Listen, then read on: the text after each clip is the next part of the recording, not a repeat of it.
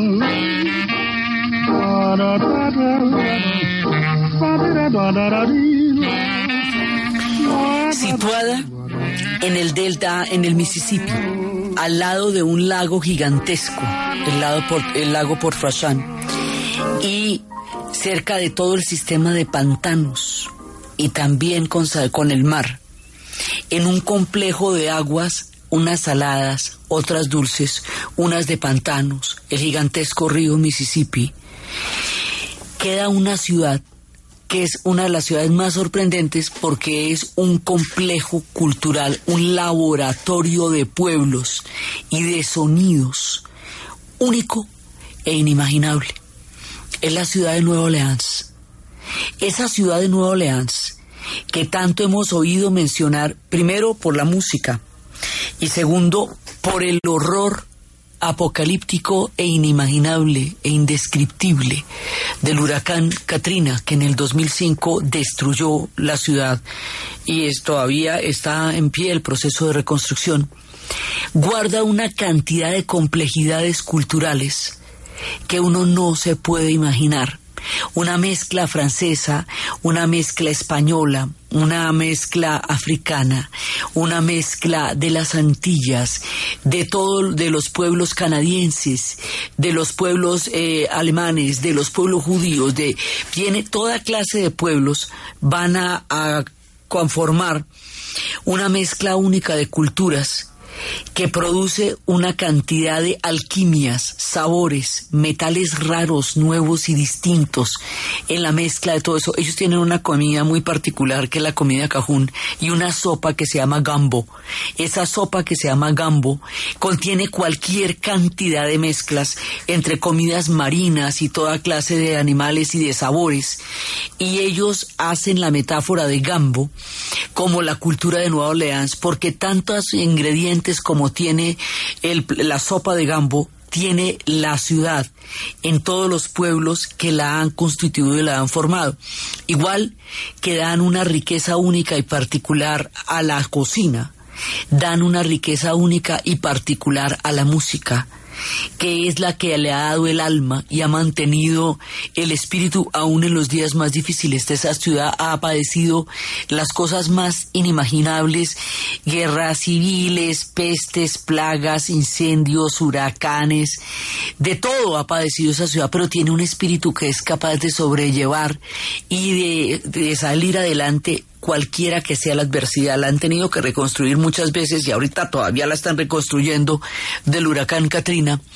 Pero es una ciudad, Fénix, una ciudad que sobrevive porque desarrolla un espíritu tan poderoso que es capaz de mantenerse en su diversidad por encima de todas las catástrofes y de todas las, eh, las, las, cosas que les han pasado, también han vivido grandes esplendores, también han conocido riquezas inefables, también fueron el centro de comercio más grande, también tuvieron momentos de gloria. Todas las vicisitudes que le pueden pasar a una ciudad le han pasado a la ciudad de Nueva Orleans. Es tan interesante, tan compleja y tan llena de matices que vale la pena hacernos un viaje de dos capítulos por esta ciudad mágica de Nueva Orleans y escuchar cómo Louis Armstrong, uno de sus más grandes hijos, nos cuenta cómo el blues nació en Nueva Orleans.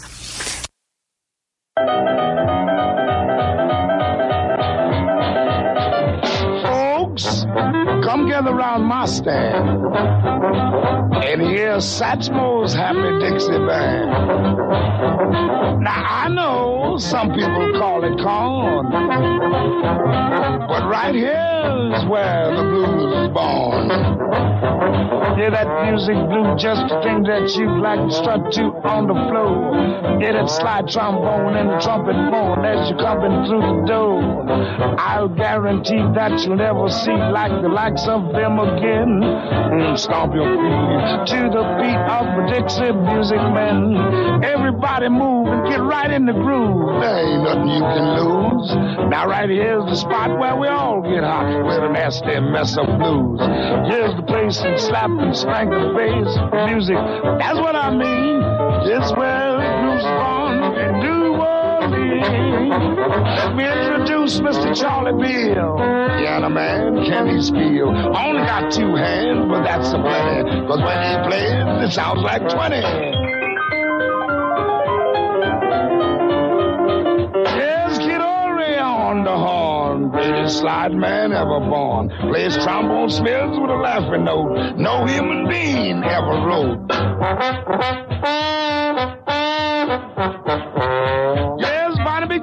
his clarinet. You never heard nothing like him yet. When he cuts loose, I know you'll roar. Mr. Bigard, please give a pull.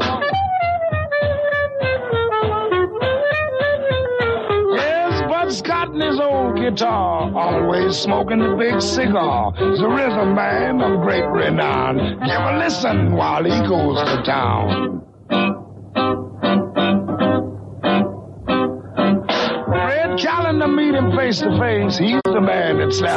Esta es una crónica que nos hace Louis Armstrong, a quien se le conocía con el nombre de Satchmo.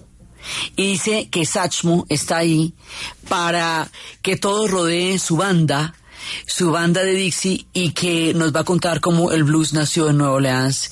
Y habla de cada uno de los integrantes de la banda y habla de, de la trompeta, habla del clarinete, habla de la guitarra, habla del piano, de los, de los eh, componentes.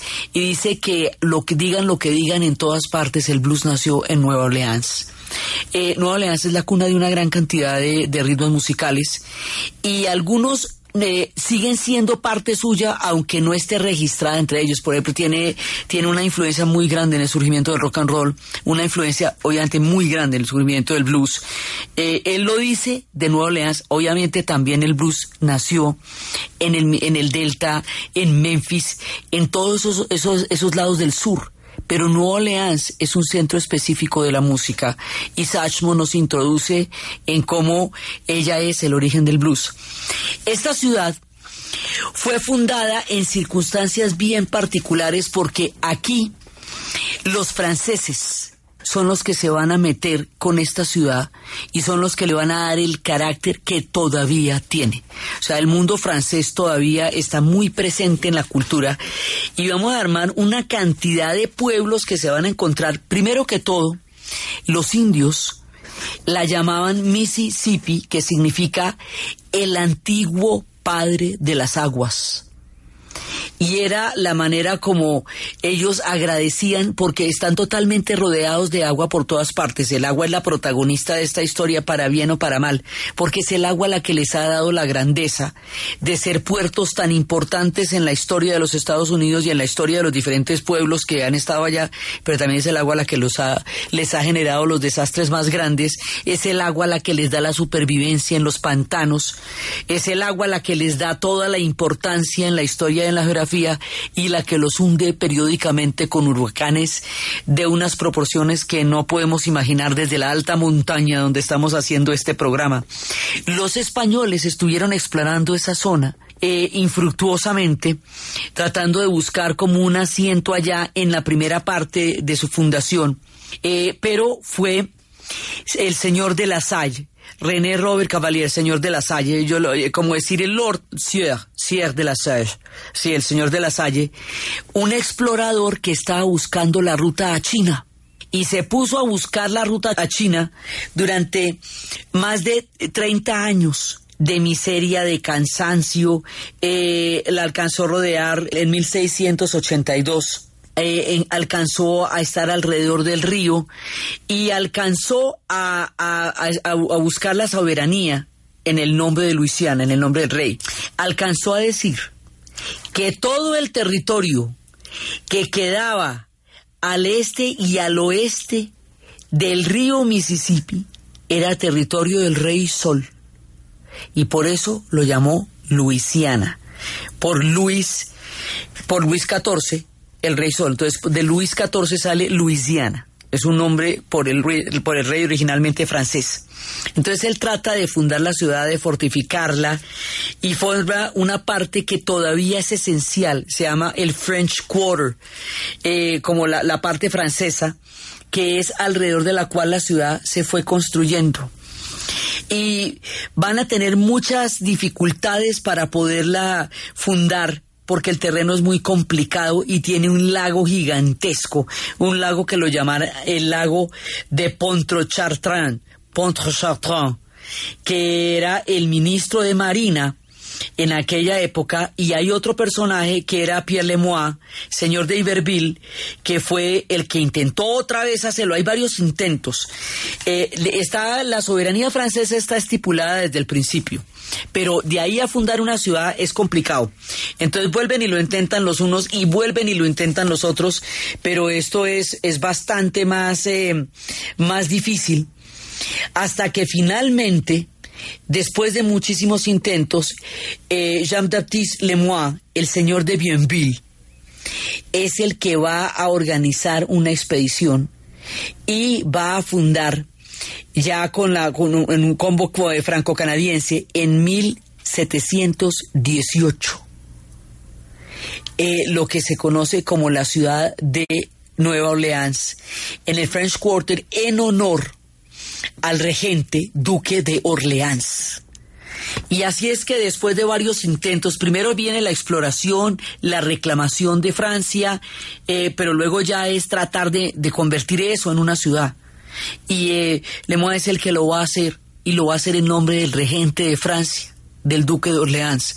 Entonces, en nombre de él, lo va a llamar Nueva Orleans porque acuérdense que todas las ciudades se fundaban nuevas de acuerdo con lo que pasaba allá, como Nueva York de acuerdo con York, como Nueva Escocia, así. Entonces eh, se funda Nueva Orleans y va a ser de ahí en adelante, digamos, como la, ciudad fundamental de los franceses y va a ser muy importante de ahí en adelante. Hay cosas tan curiosas en esa ciudad, es tanto el sabor y el espíritu, que por ejemplo, el 6 de enero hacen una, un, un desfile eh, celebrando el cumpleaños de, de Juana de Arco y salen vestidos de medievales celebrando el cumpleaños de Juana de Arco, porque ella era la doncella de Orleans, y eso se llama Nueva Orleans. Y cuando terminan las celebraciones, el 6 de enero terminan las celebraciones de Navidad oficialmente, y en ese momento hacen un desfile para declarar que empieza la etapa de precarnaval, antes del gran carnaval de Mardi Gras. Entonces todos los diferentes orígenes que ellos tienen se vuelven fiestas y celebraciones en una ciudad que vive montada totalmente alrededor de la música y que todo lo vuelve un ritual para conmemorar musicalmente la cantidad de capas de historia que han fundado esta ciudad. Entonces, por otro lado, vienen otros personajes que son muy curiosos y es que hay un sitio en Francia que se llama la Arcadia, la. De ese sitio que se llama la emigraron un grupo de católicos franceses y se asentaron en el Canadá. Y allí en el Canadá, en una tierra que se llamaba Nueva Escocia, crearon toda una colonia. Pero más adelante, el territorio de Canadá, junto con el territorio de Luisiana, va a estar en disputa con, entre los ingleses y los franceses. Los ingleses y los franceses no solamente tuvieron guerras en Europa, como las guerras napoleónicas, no solamente tuvieron guerras en el Caribe, como las guerras de la piratería y las diferentes disputas. También tuvieron guerras por Luisiana y Canadá. Entonces, sobre todo por el Canadá, porque al principio es una colonización francesa y luego los británicos se van a meter ahí. Entonces, cuando los británicos se meten en el territorio donde viven los Arcadians, los que vienen del Arcadí, quieren que ellos sean católicos porque los británicos son protestantes. Ya ha pasado el tiempo de la reforma y las guerras de la reforma van a ir a tener consecuencias a, distancias tan remotas de su lugar de origen. Entonces, de ahí van a exigirles que hablen inglés y ellos son francoparlantes. Y van a exigirles que se vuelvan protestantes y ellos son católicos. Por lo tanto, estos pueblos van a emigrar por todo el sistema de aguas del Mississippi hasta llegar a los pantanos que rodean la ciudad de Nueva Orleans. Y en los pantanos, físicamente en los pantanos, eso esto es literal, van a crear una colonia de gente que aún vive ahí. O sea, hay mucha gente que habita los pantanos. Y ahí, como ellos vienen de la Arcadia, de la Arcadie, eh, el nombre se fue modificando con el tiempo y se volvió Arcadians, que es el gentilicio de Arcadia, Arcadians, y después el Ar desapareció y se volvió Cajuns. Y Cajuns en, en argot popular se dice Cajún. Cajuns le dicen ellos, eh, nosotros lo conocemos con el nombre de Cajún. Eso es una cultura, la cultura Cajún que habla un francés arcaico y único que casi no entienden ni los mismos franceses de ahora, que tiene una comida absolutamente impresionante y completamente original y única, conformada por una gran cantidad de mezclas de sabores, traída desde las exquisiteces de los sabores de Francia, junto con todas las semillas que van a llegar del Caribe y de África más adelante. Y esta gente tiene su propia música y también son componentes de la ciudad.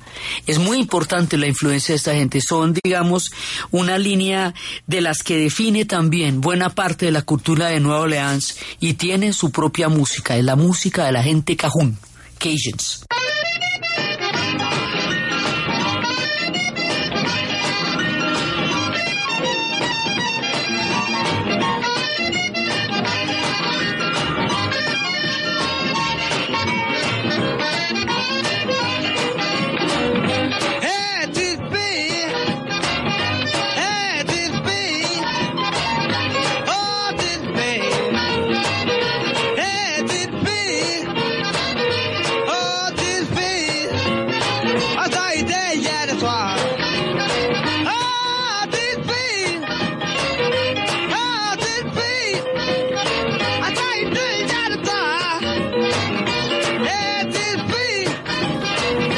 Tiene que ver con el mundo cajún, con el mundo cajun, con la comida. Sobre todo es que la comida es muy particular porque tiene hasta salsa de cocodrilo, de caimán, de alligator. es una comida muy fuerte con muchas especias, que tiene también animales de mar, o sea, tiene de todo, tiene salchicha, tiene, eh, tiene camarón, tiene toda clase de, de, ingredientes. Hay un arroz que se llama arroz jambalaya y hay una sopa que se llama gambo. Y Gambo define la mezcla de todos los pueblos de Nueva Orleans y Jambalaya también es una manera de referirse al pueblo cajún.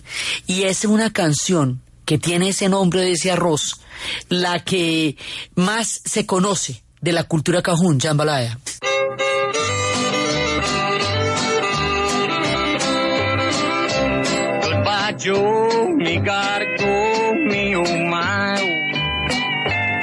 Gotta go, pull the P down the bio. My Yvonne, the sweetest one, me oh my, oh. Son of a gun, we'll have big fun on the bio. Jambalaya, crawfish pie, a filet gumbo. Cause tonight I'm gonna see Mama Shazamio. Oh. Big guitar, fill fruit jar, and be gay. Son of a gun, we'll have big fun on the bio.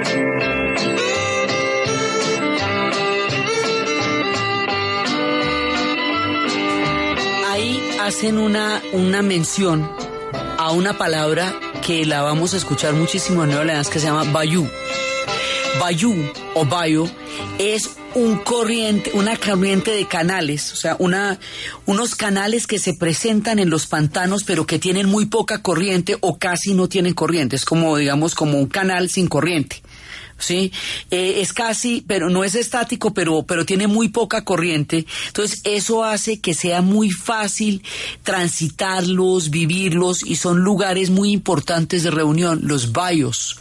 Y están en todas partes porque forman parte de los grandes pantanos que rodean a la ciudad de Nueva Orleans y donde vive el corazón de la cultura cajún.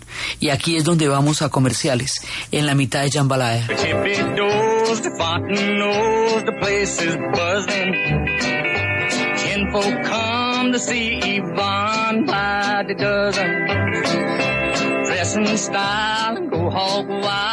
Servientrega, logística oficial de la Selección Colombia, presenta la hora en Caracol Radio. 11 de la mañana, 29 minutos.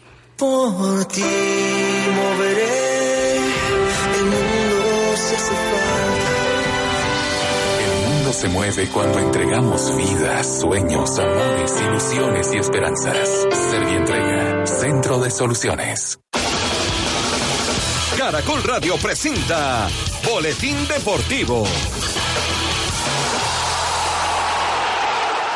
Harold Rivera, ex técnico de Patriotas y hoy entrenador de Atlético Bucaramanga, habló sobre los retos que tiene con el equipo que el semestre anterior fue protagonista de las semifinales del fútbol colombiano. Tratamos de estar siempre pues eh, mejor, estuvimos en Patriota y hicimos una muy buena campaña y, lógicamente buscando eh, dar pasos de calidad e ir a otra institución, en este caso pues Bucaramanga que me abrió las puertas y sé la, de la responsabilidad, sé lo que significa Bucaramanga, tuve la posibilidad de jugar acá en el año 99 y 2000 y yo creo que no estamos ajenos a ese reto, pienso que tenemos la pasión, digámoslo así, por, por asumirlo, las ganas de, de trabajar y que pues todo nos salga como, como queremos, ¿no? Para eso hemos tratado de, contratar unos jugadores que creemos nos van a aportar en, en este proyecto, en, en, en la búsqueda de los objetivos. Atlético Bucaramanga confirmó a Alejandro Otero, Carlos Valencia, Asmar Ariano, Aldair Torres, Harlin Suárez, Gabriel Gómez, Julián Mejía, John Pajó, Johnny Cano, Abdiel Arroyo y Josimar Gómez.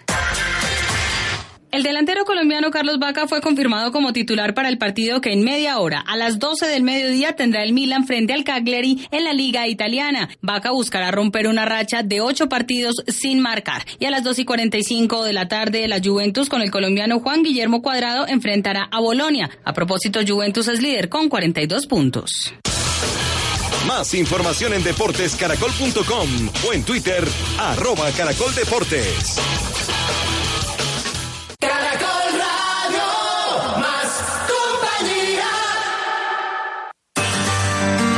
historia del mundo de Caracol Radio. Con Diana Uribe. Jumbo line, crawfish pie, filet gumbo. Cause tonight I'm gonna see my Mama Shazamil. Big guitar, fill fruit jar, and big gale. Son of a gun, we'll have big fun on the bio.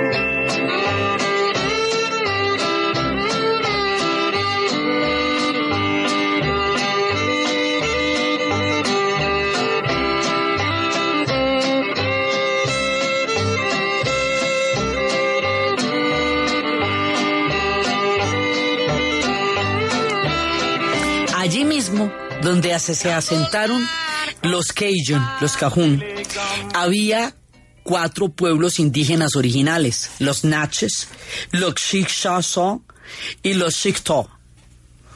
Estos pueblos vivían en los pantanos desde hace, pues desde tiempos inmemoriales, y ellos fueron lo que, los que les enseñaron a los Cajuns, a los Cajun, cómo sobrevivir, cómo cazar, cómo comer y cómo alimentarse y poder tener una vida estable en los pantanos. Por supuesto, en los pantanos hay unas historias increíbles se habla de una mujer que siempre estaba cantando, que llamaba muchísimo ese, eh, ese pantano, ese lugar, y que cuando muriera se los iba a llevar a todos con ella. Y se hablaba de una mujer que tenía mucho poder muchos poderes, eh, digamos, paranormales, poderes, y que ella siempre cantaba y el día que ella murió todos fueron a su funeral y al otro día después de la muerte de ella vino un vendaval y un huracán y destruyó toda la pequeña población en donde ella vivía. Entonces decía que era su manera de haberse llevado al pueblo donde ella había habitado. Por supuesto hay cualquier cantidad de leyendas en los pantanos, ya tendremos ocasión de contar algunas de las muchas leyendas que habitan esta ciudad. Entonces están los Cajuns pero también están las comunidades indígenas. Hoy por hoy uno de los vapores que rodea el Mississippi ya con fines turísticos porque la era de los grandes vapores terminó se llama Natchez precisamente por la tribu de los Natchez. Entonces están los pueblos indígenas. Entonces más adelante va a haber un momento en que una parte del territorio se la van a dar a los españoles una parte de, ya en 1764, una parte del oeste del Mississippi va a quedar en manos de los españoles, entonces hay una parte de la ciudad que va a ser española.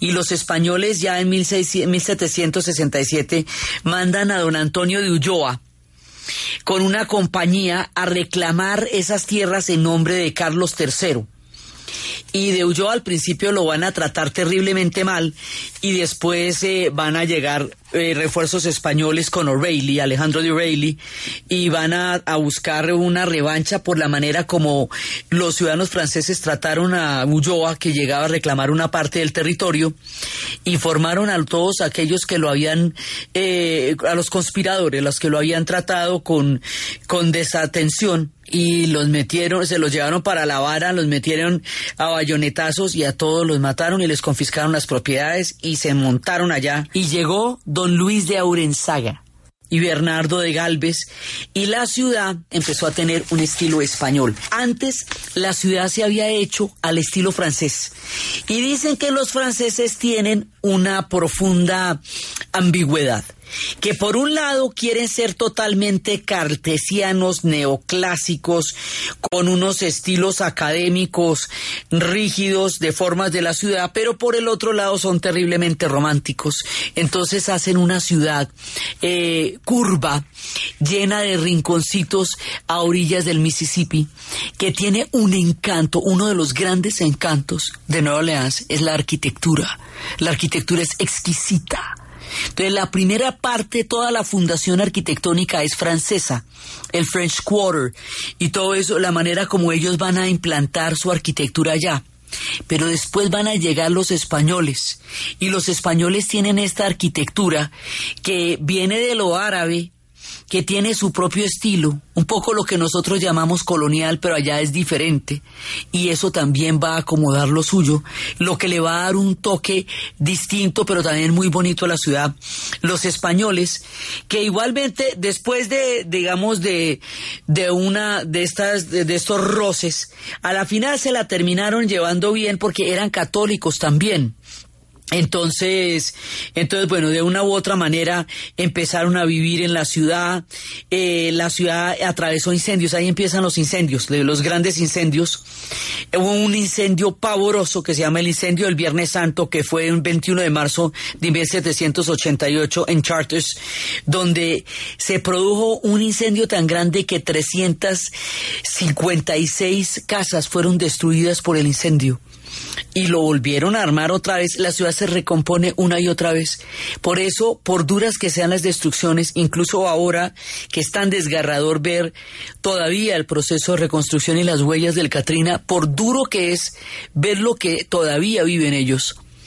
Eh, la memoria de la ciudad se ha repuesto de cosas infinitamente graves una y otra vez.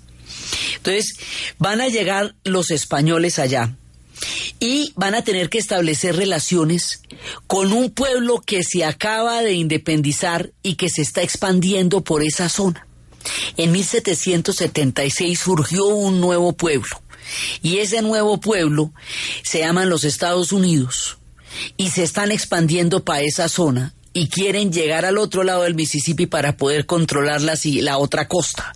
¿sí? Entonces eh, hay que ver qué hacen con ellos. Y cuando se estaba dando, digamos, como esta esta especie de, de mezcla entre, entre de relaciones entre los españoles y los franceses y la nueva nación de los Estados Unidos, eh, ¿cómo íbamos a hacer aquí? Los ingleses intentan una nueva ofensiva y la ofensiva de los ingleses unifica a todos los demás. Entonces, en esa ofensiva se van a montar todos los españoles, los franceses, los, eh, los sureños de, de, los Estados Unidos recién formados, los piratas patriotas, destacamentos indígenas, eh, que más de 100 que fueron, y también eh, hombres libres africanos, y también destacamentos de esclavos eh, todos se fueron a pelear contra los ingleses y lograron que los ingleses no se metieran allá y no convirtieran esto en una tierra inglesa, porque los ingleses también estaban expandiendo por esa zona. Entonces, eh, de esa manera lograron que el territorio quedara en, en, manos de la gente que estaba y no en manos de los británicos. Los británicos salen totalmente, ya no solamente salen de todos los Estados Unidos del norte, sino que no van a, fallan en este intento por tomarse toda esta zona que para ellos había sido tan, tan cuidadosa y pues tanto el trabajo les ha costado mantenerla. Entonces ahora viene un ingrediente que se va, que va a ser una compra después porque Napoleón va a vender a Luisiana se la va a vender a los Estados Unidos. Y eso es lo que se llama la compra, the purchase. Y entonces este territorio va a formar parte de los Estados Unidos también. Y específicamente del sur, porque eso más adelante va a ser parte de la Confederación. Pero por otro lado, trajeron muchísimos pueblos esclavizados del África. Unos de todo el África occidental, muchos del pueblo Benin, Muchos otros llegaron procedentes de las Antillas, de Martinica, de, de, la Dominicana, de Haití y la Dominicana. Entonces hay una mezcla muy grande de pueblos africanos, no solamente del África Occidental, de la costa, desde Goré, sino de las Antillas, es decir, generaciones de pueblos que habiendo llegado del África ya habían pasado varias generaciones en las Antillas. Y eso va a hacer la, cultura mucho más diversa todavía.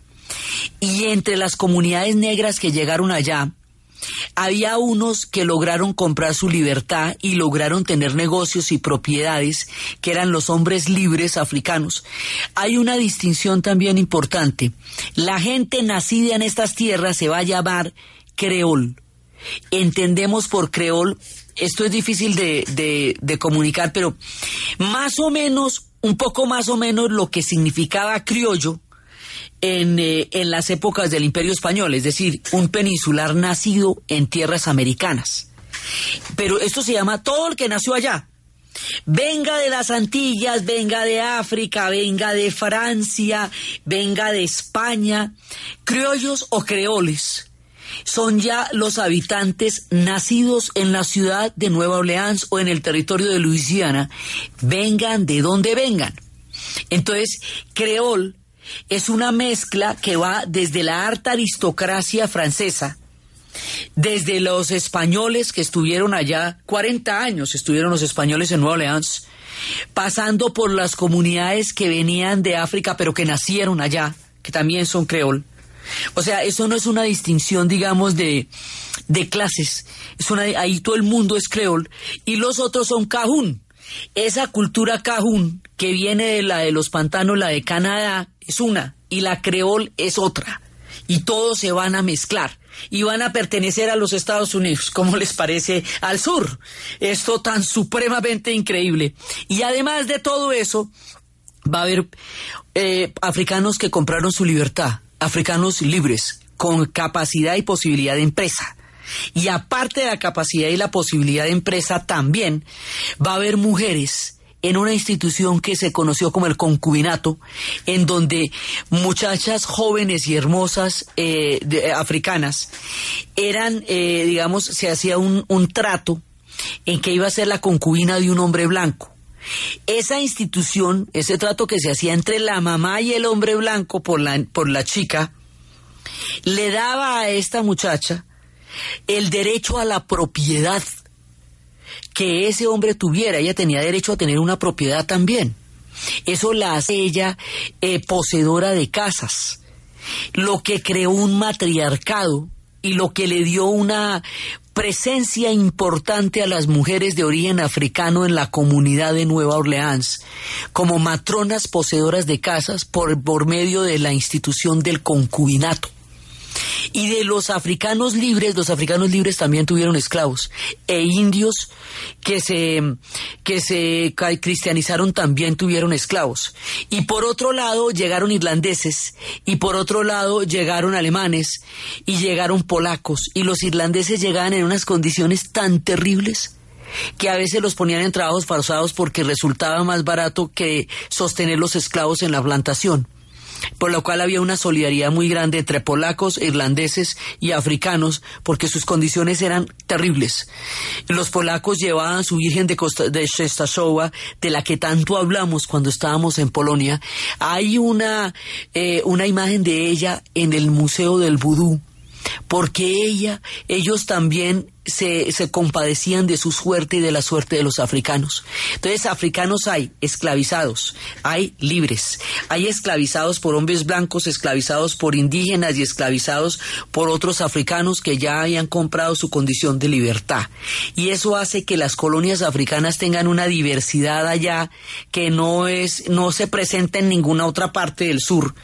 Es particular de esta cultura francesa y de esta herencia española y de este mundo africano y, lleva todo el dolor que se va a meter en la música y que va a ser parte del blues, que también es uno de los de, de las músicas que ebulle en toda Nueva Orleans.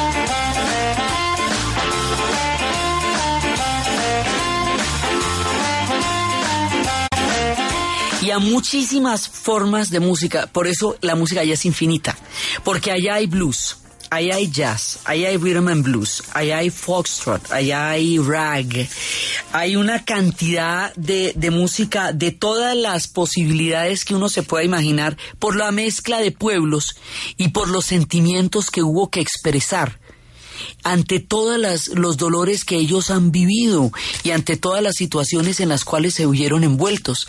Entonces, hay comunidades, o sea, cada comunidad no se puede generalizar eh, porque, porque tienen sus propias especificaciones. Este tema de los africanos allá es tan supremamente complejo que solo existió allá en los demás pueblos del sur de los Estados Unidos está la cultura de las plantaciones y la cultura de las plantaciones no tiene estas instituciones ni el concubinato oficial ni de los esclavos libertos.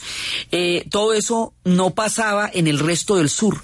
Lo que va a hacer que cuando llegue, por un lado, la guerra de secesión, pues también va a involucrar a Luisiana porque ellos se van a formar parte de la Unión y van a ser parte de la Liga Blanca.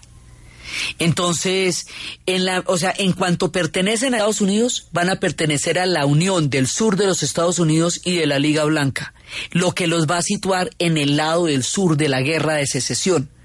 Pero como tienen las instituciones de los esclavos que se que fueron libertados, que, que, se, que eran hombres libres africanos y que tenían eh, negocios, entonces también ellos van a estar del lado del norte que está peleando contra la, por la abolición de la esclavitud.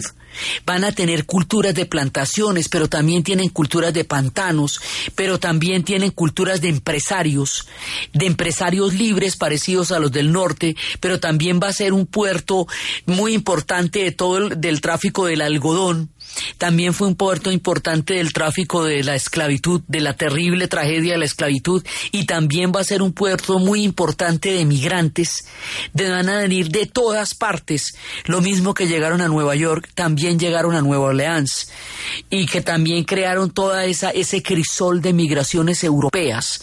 Entonces están las migraciones europeas huyendo del hambre y de la miseria, están los pueblos que han sido esclavizados, están los pueblos que se han libertado, está la cultura de las plantaciones y está al sur de los Estados Unidos, que tiene su propio esquema y su propia eh, y su propia manera. Entonces también está toda esa cultura de lo que el viento se llevó, la de las plantaciones y todo eso también. Pero no es la única, es una parte de las culturas que están en Nueva Orleans. Y mientras toda esta gente va llegando, la música va sonando.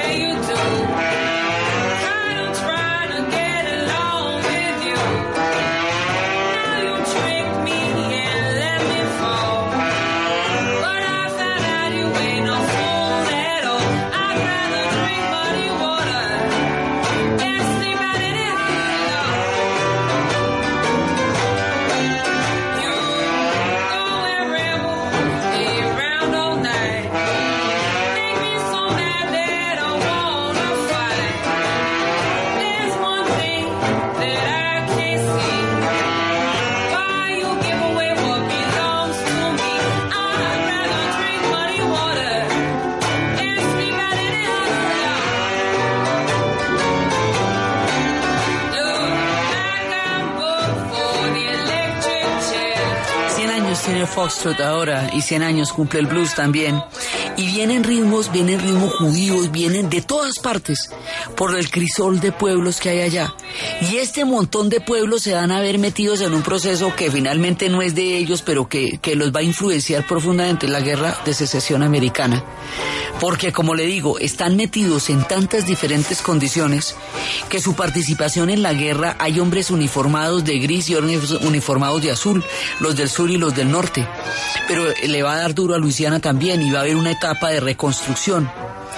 Pero con la guerra de secesión americana, cuando terminan y viene la etapa de reconstrucción, la gente que tenía esta posibilidad de, de, negocios y de prosperidad que habían sido africanos libres o creoles libres porque ya habían nacido allá también, hubo un momento en que eh, cuando empezaron a segregar, a existir las leyes de segregación, después de terminada la guerra de secesión, el norte va a invadir al sur por 12 años más.